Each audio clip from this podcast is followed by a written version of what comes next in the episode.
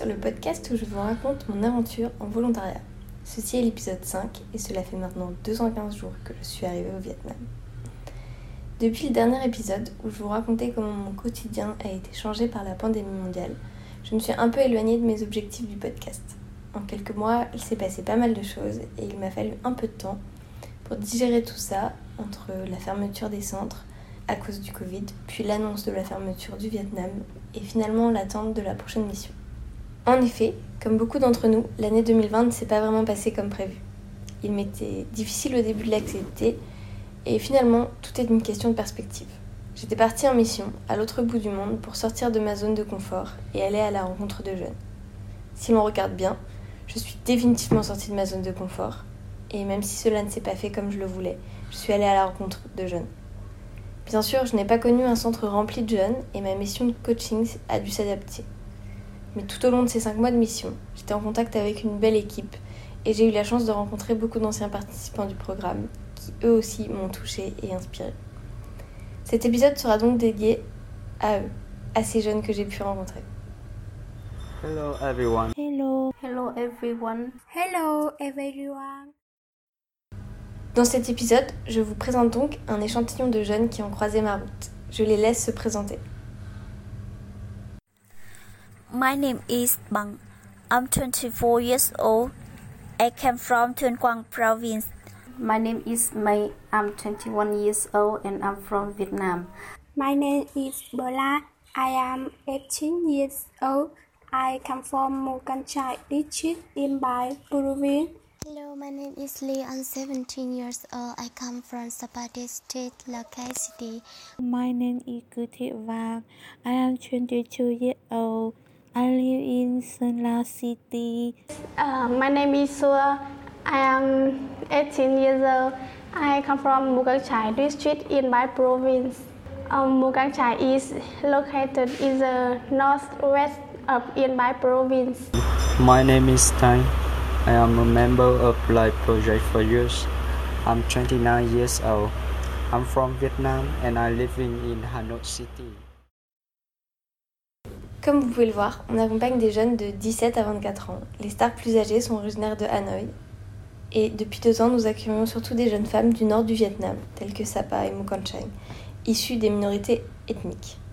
Celles-ci sont donc de par leur genre, mais aussi de par leur situation géographique éloignée des grandes villes du Vietnam, et donc de l'emploi. Maintenant, essayons de comprendre un peu les raisons qui ont poussé ces jeunes à rejoindre LP4Y.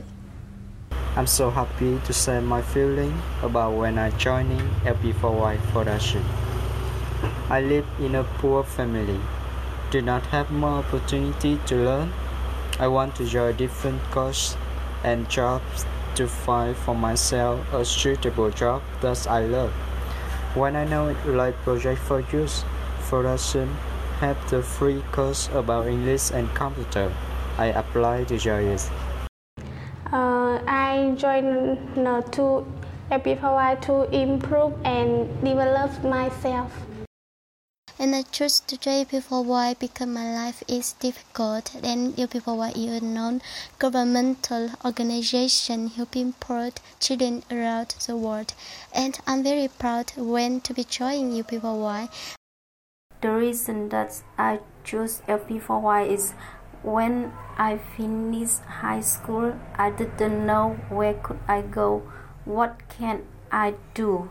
But after that, there was an acquaintance show me about LP4Y program, and I chose LP4Y to improve my English skill and to find a stable job. I joined LP4Y because LP4Y is a place that creates good opportunities for young people in difficult circumstances like me. And it's the first origin made me want to learn English. Pendant leur programme, ils apprennent toutes sortes de choses. The time I attended the course at LP4Y Foundation helped me to have a lot of new knowledge. I can communicate in English, know how to use a computer, make plans for the future, learn how to make cake. Besides We have been getting our allowance from the center to support the daily living expenses of each member. The thing that I like the most is the presentation because not only can I talk about my dream, but I also get introduced to the culture of my people. It gives me the opportunity to stand in public to learn, and I feel more confident after each presentation time.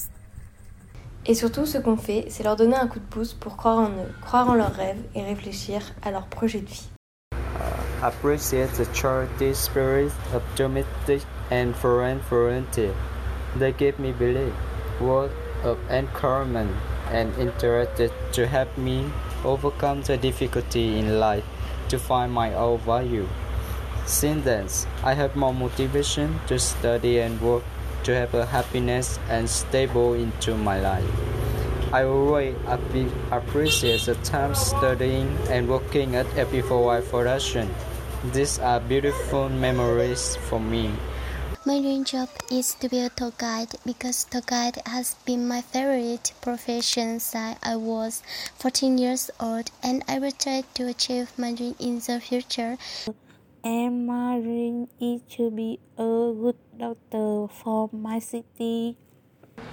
Uh, after LP4Y, I want to work in a clothing company and I can use my English. Now, I'm a waiter for a coffee shop. My dream job is to become a computer and phone hardware repairer. I will try to do this. Pour finir, comme le veut la tradition de ce podcast, je leur ai demandé leur coup de cœur au sein du programme. The memory that I remember most at LP4Y is the meal everyone eats together every weekend on Saturdays. My favorite thing about this program is meeting many friends, friends and talented professional coach.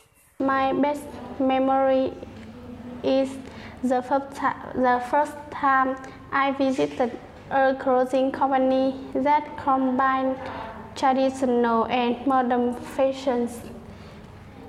My best memory in LP4Y is visiting teachers and friends and learning together every day. Third, a memory I will remember forever and never forget, and think of the teacher during the past time. The memory I will never forget are the well a moment when we had a meet up with the culture. We are like a family when we are. I am very happy. There are a lot of memories when I was in LP4Y, but the best memory that I can't forget is the France event day. That day we went to the event and sell cakes to everyone. I had conversation with a lot of foreigners and I learned a lot from them. Thank you for listening. Once again, I would like to thank everyone spent spirit time to listen my show. Thank you for listening. Thank you very much and best wishes.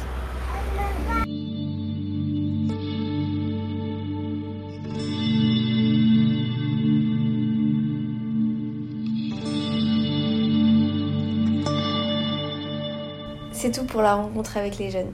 Cet épisode terminera avec mon coup de cœur personnel. Finalement, il ressemble beaucoup à leur coup de cœur à eux. C'est la rencontre, c'est partager des moments avec ces jeunes femmes et ces jeunes hommes. Il y a un moment particulier qui m'a beaucoup touchée, celui de l'Entrepreneur Day, qui a clos mon aventure à Hanoï. L'Entrepreneur Day est l'événement où l'ensemble des jeunes de l'année passée reçoivent leur diplôme. Et comme c'était le tout dernier événement de ce type, c'était vraiment un moment fort. Fort pour les jeunes, tous très émus de recevoir leur diplôme et d'être à l'honneur. Fort pour moi, parce qu'en six mois, je n'avais jamais rencontré autant de jeunes au même endroit, et c'était vraiment magique de les voir tous fiers sur la scène. Et voilà, c'était le cinquième épisode de Good Morning Noka, le podcast sur mon aventure en volontariat. Pour conclure, je vous mets une chanson écrite et chantée par les jeunes femmes de Hanoï l'année dernière pour l'album Audacious d'LP4Y. LP4Y ngôi nhà tư